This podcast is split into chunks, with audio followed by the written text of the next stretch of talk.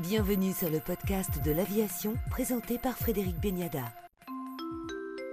Invité aujourd'hui du podcast de l'aviation Christophe Cador, président du comité aéro-PME du GIFAS. Bonjour Christophe Cador. Bonjour. On observe aujourd'hui que l'industrie aéronautique et spatiale a plutôt bien résisté l'an dernier à la crise sanitaire.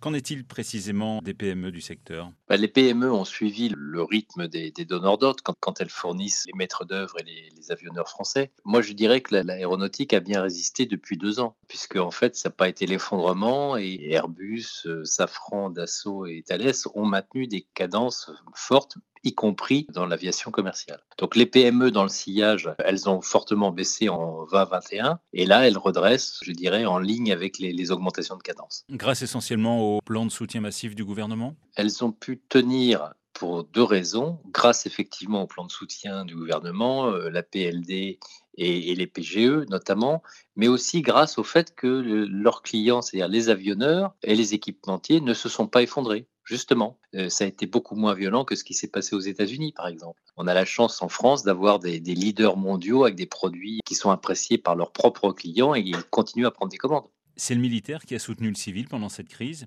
Pas que. Enfin, je veux dire, le militaire, lui, est stable et, continue maintenant à, progresser. Mais je, je, réinsiste sur le fait que l'aviation commerciale a tenu, même si elle a fortement baissé. Mais on est euh, Airbus vend 40 à 320 par mois et euh, 7 euh, longs courriers, donc c'est pas rien. La crise sanitaire et maintenant, la guerre en Ukraine, c'est un risque de, couper court à cette euh, reprise observée depuis quelques mois? Écoutez, c'est pas tellement à moi de le dire, hein, c'est plutôt aux avionneurs et aux motoristes.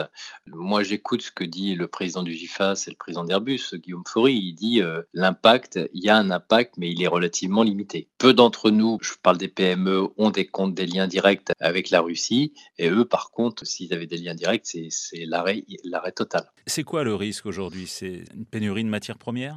Alors, il y a un risque, le risque commercial d'Airbus et des autres équipementiers avec leur, flux d'activité en Russie et en Ukraine. Et puis, effectivement, il y a, je dirais, ici ou là, un sujet de, matière, notamment le titane, mais qui aujourd'hui n'est pas sous embargo. Hein. donc, il continue à y avoir des flux et la filière se prépare pour le moyen terme pour limiter fortement la dépendance dans ce type de situation. Au plus haut niveau, à la fois du GIFAS, mais des donneurs d'ordre, il y a des cellules de crise qui organisent, je dirais, euh, les flux de matière et c'est un risque mais qui est, qui est appréhendé. Risque aussi de flamber des prix comme on le voit sur d'autres secteurs? Alors, risque de flamber des prix, pas en lien forcément avec l'Ukraine, mais effectivement, dans, toutes nos lignes d'appro euh, prennent des augmentations fortes. Pour les PME, c'est un vrai sujet. Ça les fragilise, elles qui ont en plus le PGE à rembourser. Donc, euh, beaucoup d'entre nous sont dans des situations délicates et c'est pour ça que nous les engageons à, contacter leurs donneurs d'ordre pour faire état de leurs leur difficultés et essayer de trouver des solutions.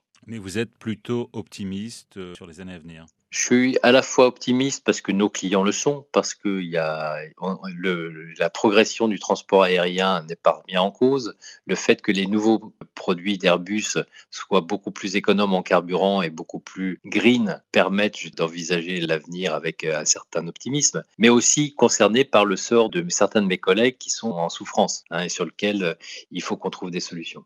Est-ce que les PME sont prêtes? Est-ce que la supply chain pourra suivre ces montées en cadence des grands avionneurs et ne pas se retrouver confronté à des problèmes déjà connus dans le passé?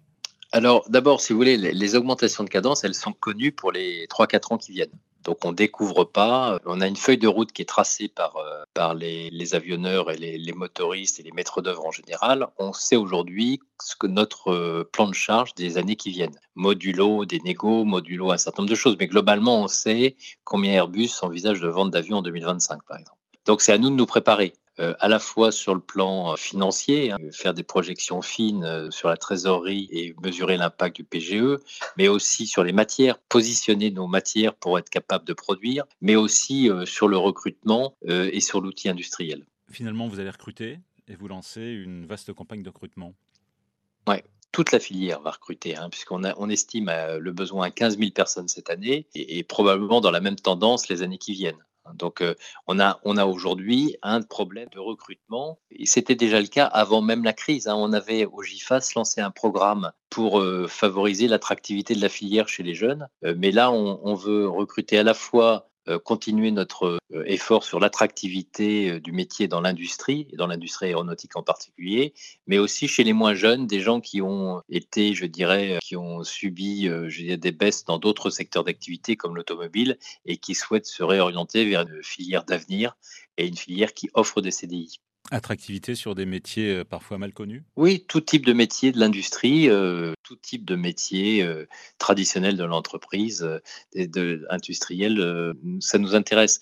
Et en plus, on s'engage à former des personnes qui auraient des profils un peu, je dirais, différents de ceux qu'on pourrait vraiment rechercher. C'est-à-dire? Les métiers qui sont le plus en difficulté chez nous, je dirais, sont à la fois sur la qualité, sur la, chaudronnerie, le câblage, la peinture, etc., etc. Et tous ces métiers, nous devons les adresser. Et si on n'a pas des gens, des personnes, des profils qui, correspondent exactement à notre besoin, à nous de les former. On veut être au rendez-vous, nous les PME, des progressions de, cadence. Vous, vous rappelez le nom de cette, de cette campagne? Ça s'appelle l'aéro-recrute. Hein. c'est une grande campagne nationale qu'on a lancée principalement sur les réseaux sociaux et qui, vise à, faire correspondre les besoins des entreprises, les, grands groupes et les PME et les, profils qui sont euh, disponibles pour un, un, nouveau challenge. Merci Christophe Cador, président du comité aéro-PME du GIFAS pour le podcast de l'aviation. Merci monsieur.